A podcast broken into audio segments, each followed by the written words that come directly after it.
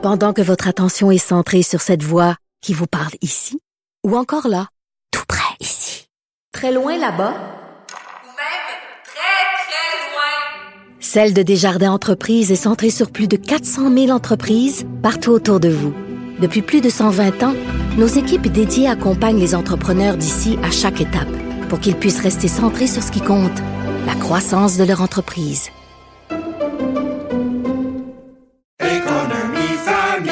Ici Ricardo. Et Émilie, marchand d'IGA. On a envie de vous inspirer à bien manger. À moins de 5 la portion. Suffit de repérer les produits valeurs sûres et de les cuisiner avec une de nos recettes. Les valeurs sûres, c'est bien pensé, hein? Bien sûr! Détails sur IGA.net. Maxime Delan. Déjà un premier événement violent. Journaliste à l'agence QMI. Ça porte tout à fait la signature du crime organisé. Les faits divers avec Maxime Delan. avec Maxime Delan. Alors, euh, Maxime, un homme d'une cinquantaine d'années qui a été poignardé, il est à l'hôpital, on craint pas pour sa vie et on soupçonne qu'il a été poignardé par sa jeune fille de 16 ans.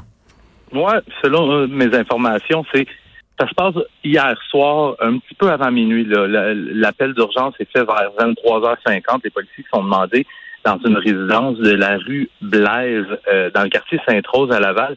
Selon mes informations, c'est une adolescente de 16 ans qui aurait poignardé son père durant son sommeil. Euh, donc, les policiers arrivent sur place, les ambulanciers également, et selon les informations que j'ai pu obtenir, c'est des blessures quand même très graves. Je n'entrerai pas dans les détails des blessures, mais on, on les a qualifiées un petit peu.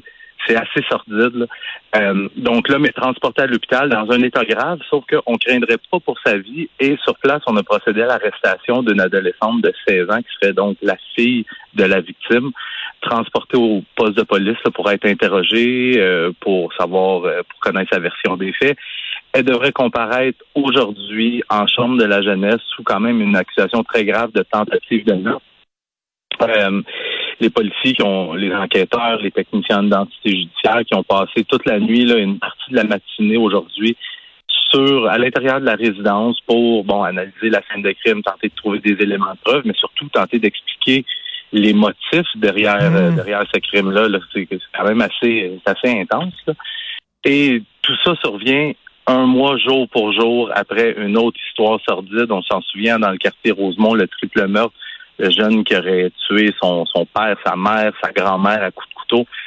Donc, on est dans une période assez, euh, ben oui, et, Maxime, tu dis euh, les détails sont sordides. Est-ce qu'elle a visé particulièrement ses organes génitaux? Parce que, tu sais, moi, quand non, non, non, non, euh, pas du tout. On parle de, blessures au niveau de l'abdomen. OK. Euh, mais c'est ça. OK, parce que moi, je me disais, tu sais, quand on entend ce genre d'histoire-là, soit c'est une jeune fille qui a des problèmes psychologiques, comme le gars qui avait tué sa famille à Rosemont, soit c'est peut-être une fille qui avait été abusée puis qui a décidé de se venger de son père. On n'a pas, on n'a pas les détails jusqu'à maintenant. tu, fais bien, tu fais bien de, le mentionner parce que mes propos peut-être pouvaient porter à interprétation.